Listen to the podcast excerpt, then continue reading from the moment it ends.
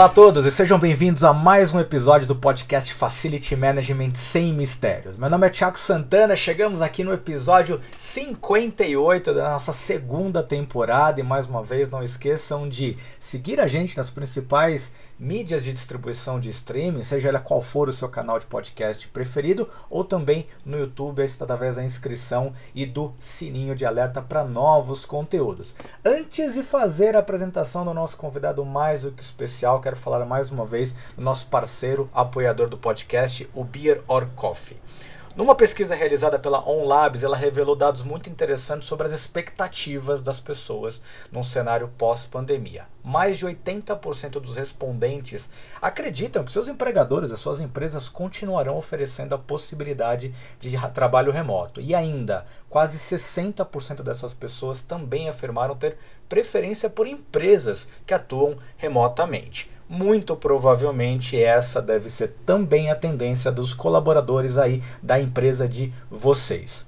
Nós já falamos do Beer Coffee por aqui, nossa empresa parceira do nosso podcast, mas para quem ainda não conhece, ela é um marketplace de coworking que te ajuda a disponibilizar locais com infraestrutura adequada e garantir flexibilidade para o seu time. Para os ouvintes do Facility Management Sem Mistério, nós continuamos com uma promoção mais do que exclusiva. Tem um link na descrição aqui deste canal, onde o Beer Coffee vai oferecer uma diária grátis para vocês, para quem se inscrever, para poder testar espaços de coworking próximos, seja da sua casa, do seu médico, escola seus filhos, academia, onde for mais conveniente para você trabalhar. Acesse www www.beerorcoffee.com barra R barra sem mistério. O link está aqui no final da nossa descrição.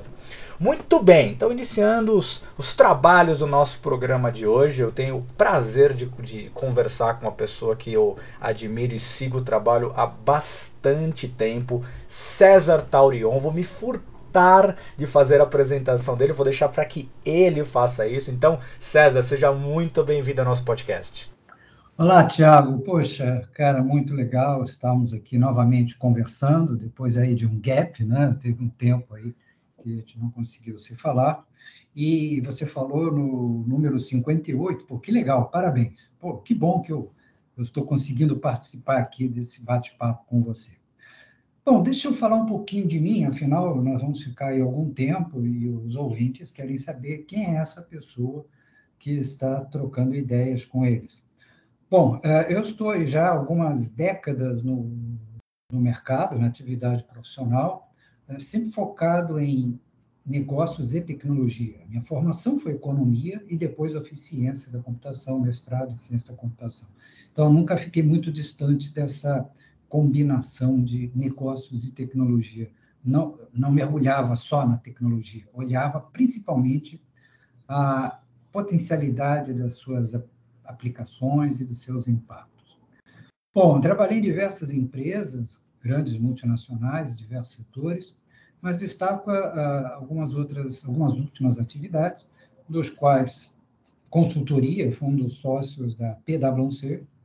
Depois, quando a PwC foi adquirida pela IBM, isso lá para o ano 2001, 2002, quando a IBM estava num processo de transformação dos seus negócios, e queria entrar na área de serviços, o caminho mais lógico e mais fácil era comprar uma consultoria. Foi exatamente o que ela fez.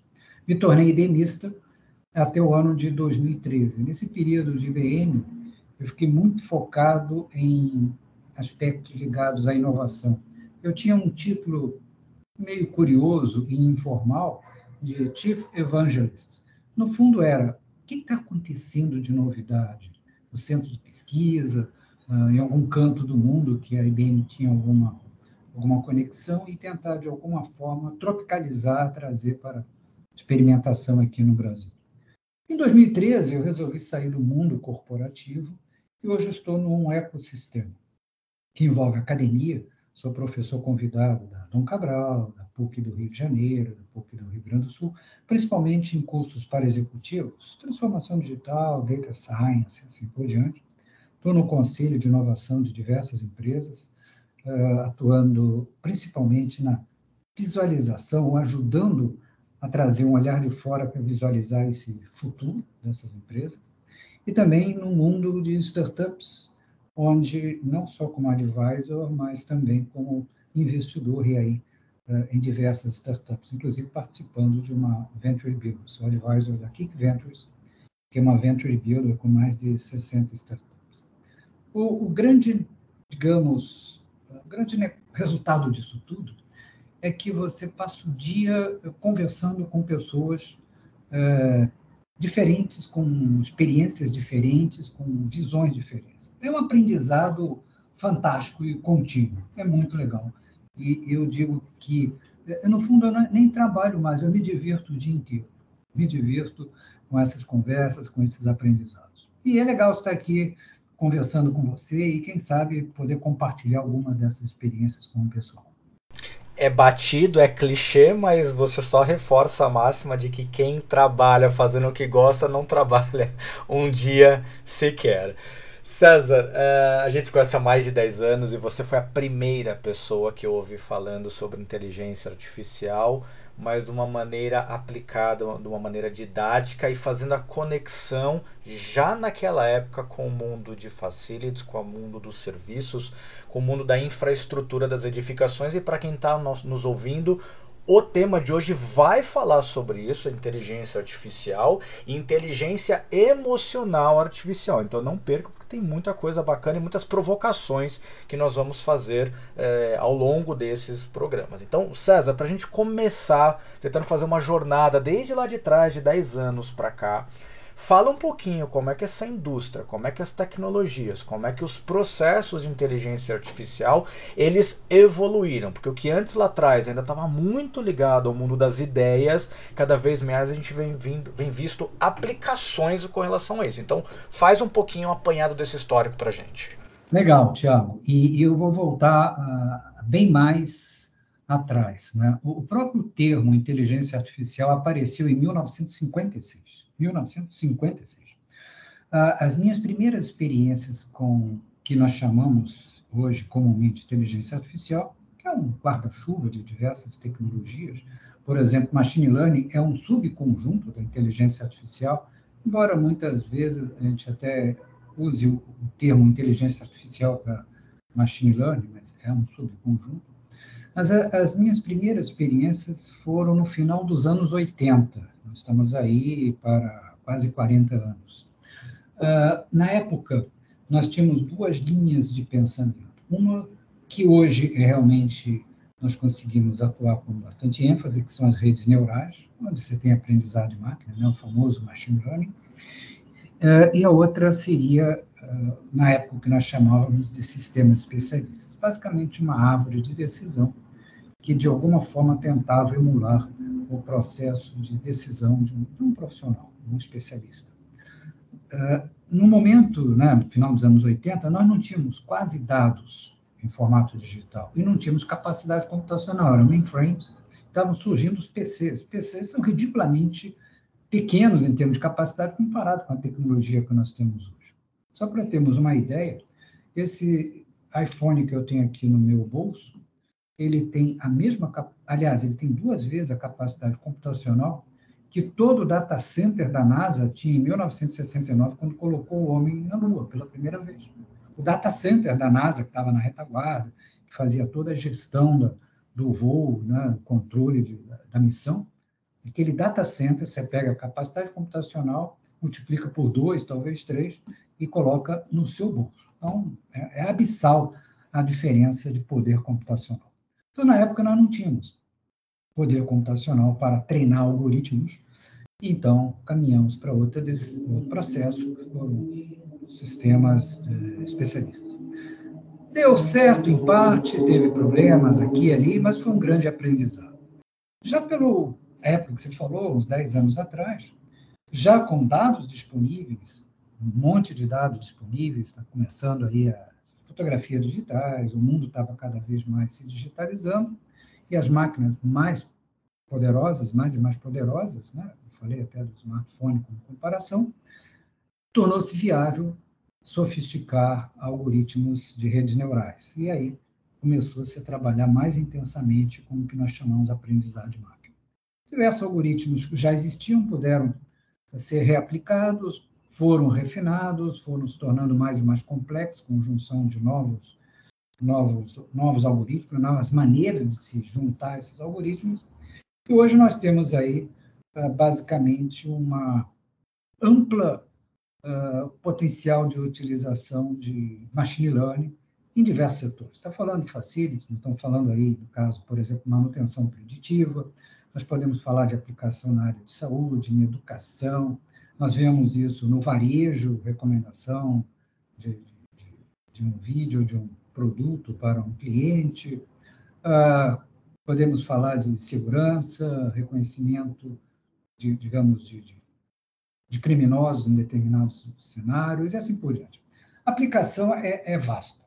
Então, tem um mundo de oportunidades que podem ser adequadamente utilizados se a gente utilizar de forma correta. Como também toda oportunidade traz alguns riscos e coisas que nós vamos discutir aqui ao longo da nossa conversa. Você falou muito bem, eu acho que talvez a, os aspectos de comércio, de varejo, sejam os que são mais tangíveis da gente entender, e as redes sociais também, porque você está num ambiente puramente digital, então tanto as entradas quanto as saídas elas continuam sendo digitais, e os exemplos eu acho que fica muito fácil todo mundo perceber, basta fazer uma procura em qualquer mecanismo de busca ou falar qualquer termo específico perto dos seus aparelhos telefônicos, que quase que instantaneamente nós somos inundados com ofertas de produtos e serviços conectados com tudo aquilo que a gente disse, digitou, está pensando, seja lá o que for. Tentando pegar um pouco para o mundo mais físico, César, onde você tem visto na área de infraestruturas mais, as aplicações mais avançadas dessas tecnologias? Bom, em termos de, de mundo físico, você tem desde infraestrutura a objetos, veículos né, os veículos começando a ter automação, uh, você consegue colocar, uh, se, se a gente observa, cada vez mais, seja um, um objeto, um veículo, um avião, uma turbina, um prédio, você começa a ter uma, digamos, uma disseminação de sensores. Esses sensores geram dados. Esses dados sendo captados, eles podem ser processados por algoritmos e você começar a utilizar esses resultados, como, por exemplo, é, desde um simples sensor de temperatura, que você pode regular o ar-condicionado de um, de um determinado espaço e no outro manter uma temperatura diferente, você tem mais ou menos pessoas e mais ou menos calor humano em determinado local, então não tem que ser a mesma temperatura. Uh, eu consigo fazer manutenção preditiva, um determinado elevador, ele pode apresentar sinais prévios de eventuais problemas e antes que aconteçam, você tem uh, algo uh, avisando e você pode, em cima disso, tomar medidas, uh, digamos, de, de, correção até antes que aconteça, você chega, olha, deixa eu parar aqui, é meia-noite, não tem ninguém usando, eu vou fazer essa manutenção, do que dá o pau exatamente às 10 horas, onde todo mundo subindo no elevador. A mesma coisa quando você pega prédios, eh, você pode identificar eh, aspectos de segurança, movimentação indevida, um objeto ou uma pessoa, um gato, um cachorro, que entrou num determinado perímetro de segurança. Então, a, a, digamos, a amplitude de uso depende de algumas variáveis. Primeiro, a sua criatividade. O segundo é, para essa criatividade realmente poder ser colocada na prática, eu vou precisar de dados. Eu tenho os dados que me permitem responder as perguntas. Será que alguém está invadindo o prédio? Será que eu consigo é, fazer a previsão de uma possível falha no elevador? Controlar a temperatura adequadamente?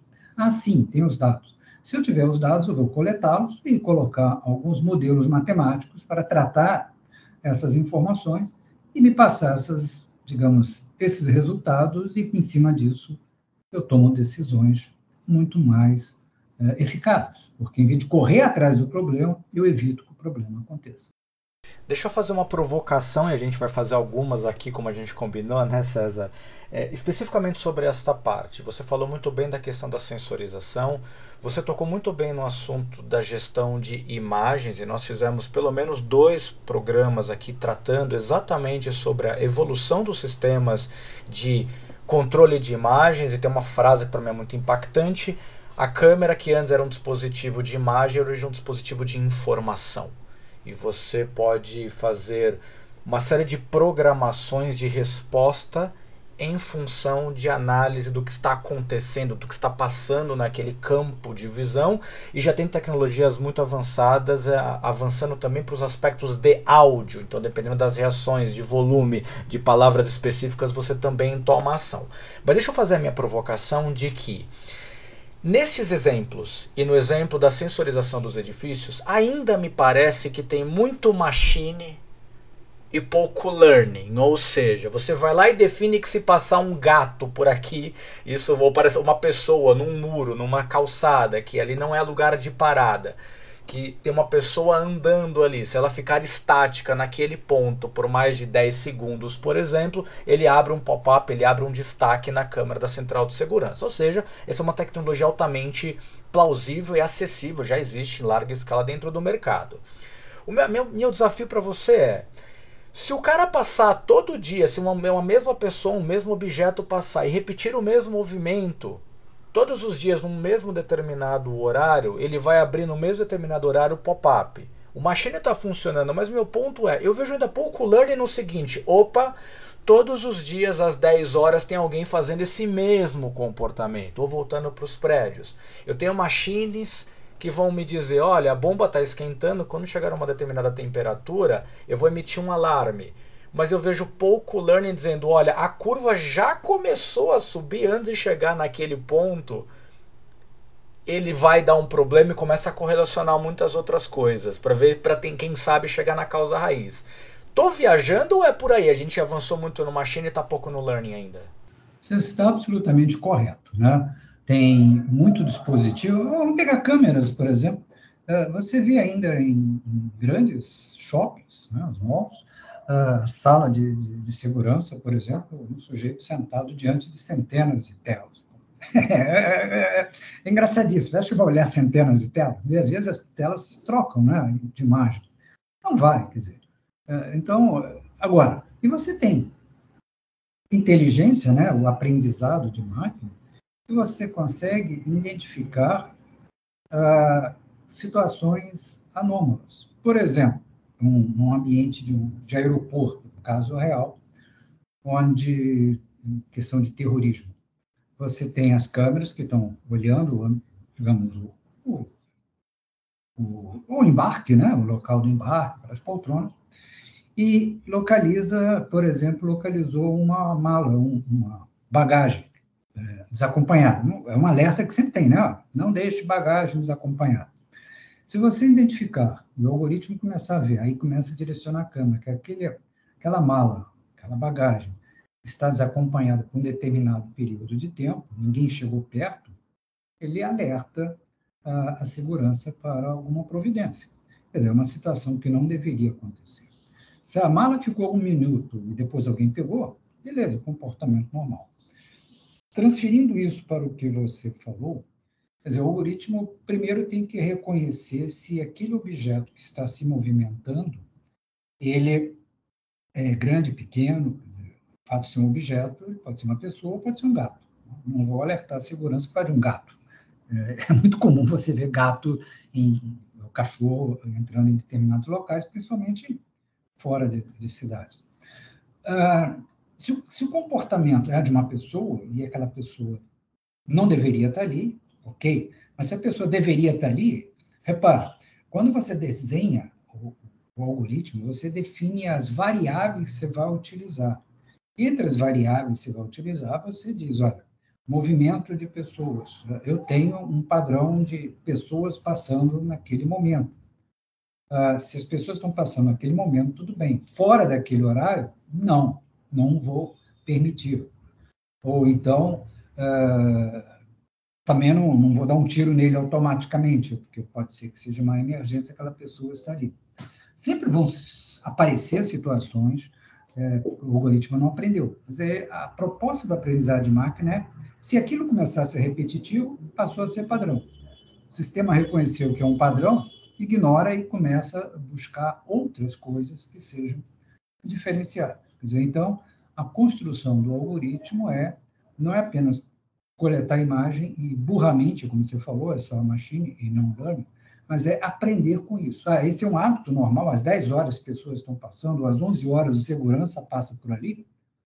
Se ele não passar, é o alerta, é o insólito. Se passar, tá ok. Então, o aprendizado é nesse sentido, de identificar situações fora do padrão. E eu acho que a grande dificuldade não é, César, porque o learning, mesmo com algoritmo, às vezes as pessoas acham que é um, um anjo mágico que vai fazer uma série de coisas, acordou, nossa, hoje eu vou descobrir isso. Ele precisa de uma interação humana para dar inputs de situações que potencialmente precisam entrar na lógica do aprendizado, correto? Correto, Tiago. O, o, que eu sempre enfatizo é o seguinte: a inteligência artificial ela não é inteligente. A inteligência está nas pessoas que escolheram as variáveis e na forma como você treinou esse algoritmo para ele entender os dados e trabalhar com esses dados. Vamos dar um exemplo eh, de como é que funciona um algoritmo, fazendo uma analogia com uma experiência real. Alguns anos atrás, uma universidade americana, se não me engano, a Universidade de Iowa, eh, fez um experimento muito legal. Eles pegaram pombos pombos têm uma acuidade visual muito grande, né? São aves. A acuidade visual do, da ave é muito superior à nossa acuidade como humano. E, e, eles foram treinados a reconhecer imagens de câncer de mama. Toda vez que eles acertavam, no início eles bicavam lá qualquer coisa. Mas à medida que eles passavam uma imagem, ele bicava recebia um milho. Quando passava uma outra imagem, que não era de câncer, não recebia o milho. Ao longo do tempo, eles foram adestrados a só bicar quando aparecia uma imagem que tinha um, um câncer de mama. Eram recompensados pelo milho. Depois de alguns meses, os pombos passaram a ter uma assertividade, ou seja, reconhecer a imagem de um câncer de mama muito maior do que as dos radiologistas. Mas significa que, por exemplo, ah, vamos acabar com a equipe radiologista de colocar um pombal para resolver essas questões de, de análise de imagem? Não, porque o pombo ele reconhece a imagem, mas ele não entende o que é aquilo. Ou seja, parecia uma sombra, ele bicou, recebeu um milho. O algoritmo é a mesma coisa, ele não entende o que está acontecendo ali. É, é um padrão de bits ou pixels que ele reconhece que se, aparentemente é, é, muito parecido com o padrão que ele aprendeu que é um determinado objeto, que nós dissemos que aquele objeto é gato, ou humano, ou cachorro. Nós é que dissemos isso. Olha, esse, essas figuras, você está vendo, é de cachorro, essas figuras são de gato. Ele vai reconhecendo os objetos, os limites dos objetos, e tudo se aproximar daquilo, ele, opa, isso aqui é cachorro, opa, isso aqui é gato. Se você trocar, para ele tanto faz, porque ele não tem a mínima ideia que é um cachorro, que é um gato. Por isso que o algoritmo, a inteligência artificial, ela não é inteligente. Ela reconhece padrões, classifica esses padrões, mas não tem a mínima ideia do que ela está fazendo. É um conjunto de fórmulas matemáticas. Um sistema de inteligência artificial é um conjunto de fórmulas matemáticas, modelos estatísticos, modelos matemáticos, que você é, coloca para lidar com um conjunto de imagens ou textos ou, ou quaisquer outras informações, tratar essas informações e sair do outro lado uma resposta. E claro que, medida, de acordo com a maneira como você construiu o algoritmo, ele entra no que nós chamamos aprendizado de máquina, o treinamento dos algoritmos. É, é aprender a reconhecer padrões. Eu, eu alimento ele com tantas e tantas imagens que depois de algum tempo ele começa a reconhecer aqueles padrões de imagem. Ah, isso aqui é isso, ah, isso aqui é aquilo, e assim por diante. Mas ele não tem a mínima ideia que ele está fazendo. É uma forma matemática.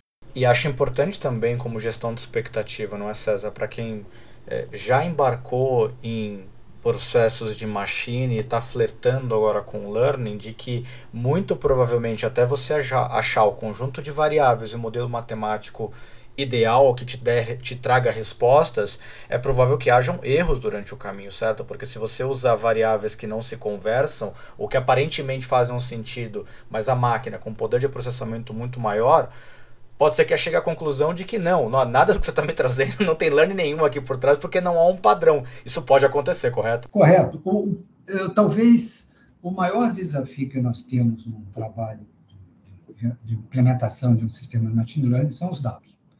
Se você está coletando os dados, depois quando você imagina que coleta os dados, tem os dados, você vai ver que não. Por exemplo, Vamos pegar alguns casos mais diversos possíveis, até de uma seguradora, não vou nem vou fugir um pouquinho do assunto, uma seguradora que tinha lá o, o cadastro de apólices e tinham várias variáveis, uma delas que era importante, por exemplo, data de nascimento, sexo, para seguro de veículos, porque isso tem influências, né? dependendo do, da idade, você dirige com mais ou menos, uh, digamos, uh, arrojo, uh, mulheres e homens têm comportamentos diferentes no trânsito e assim por diante. E aí, quando foi, começou a se fazer a análise, viu-se que, por incrível que pareça, tinham informações em branco de, de idade, tudo isso. Investigando o, com mais profundidade, a questão é que em determinado momento mudou-se o formulário de, de entrada dessas informações e muitas pessoas, durante um período de tempo, não se acostumaram e não colocavam as informações. Ou colocaram informação no lugar errado e o sistema não estava ah, se ajustando. Então, você vê coisas básicas. Ah, eu tenho um cadastro. Não tem. Da coisa fundamental para a seguradora, que era a pólice. E quando você vai com questões ligadas a facilities, por exemplo, colocar sensores, os sensores podem transmitir dados, sim, mas às vezes tem erro na transmissão. Então, quando você pega um volume de dados, você vai descobrir que naquele conjunto de dados tem dados interessantes para você ali, algumas variáveis, por exemplo, temperatura, temperatura, número de pessoas que entrou, está correlacionando uma coisa com outra, e você vê que, de repente, em determinadas situações, é, você não tem informação. Houve uma falha de transmissão, uh, faltou energia, o sistema não gerou, não tinha capacidade de armazenar e gerar depois, transmitir depois a informação, aí você fica com buracos. Ah, aí você tem que tomar decisões. Pô, se esses buracos são grandes o suficientes para impedir eu ter um volume adequado para treinar os dados, eu, eu tenho que ter um, um volume uh, adequado para treinamento e ter uma variedade também, que se eu tiver só um conjunto de dados, eu posso uh, enfatizar muito um determinado lado e o sistema fica tão enviesado que se torna inviável. Uh, se, os dados realmente estão gravados de forma correta. Então, tudo isso, eu diria que, sem exagero, entre 80% a 90% do tempo é você coletando os dados, quer dizer, identificando os dados que vai precisar, coletando esses dados em diversos formatos, diversos arquivos com, com lugares diferentes. Você tem sensor você, qual, qual, é o layout do, dos dados que vem nesse sensor? A temperatura vem do campo 1, campo 2, da posição 1, da posição 5. Uh, ah, no outro, é um outro sensor de um outro fabricante, não tendo um padrão, a informação vem em outro local. Como é que você junta tudo isso? Como é que você faz a amarração entre eles uh, para depois ver se está tudo ok, para aí começar a alimentar o algoritmo e começar a treiná-lo em relação a entender essa situação. Então, 80% ou 90% do tempo você investe nos dados. Por isso que modelos mais maduros, nós não vamos entrar no detalhe hoje, mas fica a dica para quem está ouvindo. A gente tende a partir a, a, iniciar do sensor para o sistema de processamento. Quando o mundo ideal seria fazer o inverso. Olha, eu quero que seja qual for o meu sensor, que a informação venha nessa estruturação, porque aí você tem muito mais flexibilidade e liberdade para encontrar o, e utilizar o device, o dispositivo que você quiser, desde que ele já seja na partida configurado para transmitir as informações do formato que o seu sistema vai enxergar sem grandes grandes adaptações. Se você tiver que fazer um depara para cada tipo de sensor, você vai morrer louco. César, acho que a gente contextualizou muito bem essa primeira parte do bate-papo que eu queria fazer com você. Vamos avançar para um outro, para uma evolução desse aspecto. E aí eu vou dar um exemplo que tem mais ou menos uns 10 anos a primeira vez que eu discuti sobre isso para puxar este assunto. Lá atrás, eu lembro de discussões futurísticas e lá atrás tem 10 bons anos mesmos, onde num futuro qualquer, a gente pensando em experiência do nosso cliente, em atender melhor as pessoas que trafegam pelos nossos espaços de trabalho, e a frase lá atrás era: chegará um momento a, onde a recepcionista ou recepcionista, a recepção daquele ambiente, quando entrar uma pessoa, ele vai ter acesso a aspectos de temperatura de batimento cardíaco, que isso a gente consegue transferir, transportar em níveis de ansiedade, de alegria, de raiva, de tristeza, e nós, como prestadores de serviços, poderíamos nos eh, responder da melhor maneira, da, da maneira mais adequada possível para equilibrar aquele sentimento. Então, se a pessoa está bem, vamos manter o dia bem. Se ela está ansiosa, vamos tentar reduzir a ansiedade. E quando esse assunto foi discutido a primeira vez lá atrás, e tem mais de uma década, eu participei dessa discussão, aquilo como pareceu como um santo grau. Meu Deus, olha onde nós vamos chegar, olha a possibilidade. E aí eu quero empacotar isso no que hoje nós estamos falando do Emotional Artificial Intelligence. Eu queria que você falasse um pouquinho, César, sobre primeiro, essa conceituação e aonde nós já avançamos dessa mesma análise de dados e de variáveis aplicada para o machine, agora talvez se eu puder usar o termo aplicado para people. Já tem gente, já tem aplicação trabalhando com isso? E é com essa pergunta e essa provocação que a gente encerra a primeira parte da entrevista com César Taurion, entrevista que continua na semana que vem. Para você que está ouvindo esse episódio, não esqueça de curtir e compartilhar o conteúdo do nosso podcast. Se você estiver ouvindo pelo YouTube, não se esqueça de inscrever-se e ligar o sininho de alerta, que aí você fica sabendo toda vez que um novo episódio estiver no ar. Esse é o Facility Management Sem Mistérios e semana que vem a gente tem mais conteúdo para vocês. Um grande abraço e até a próxima.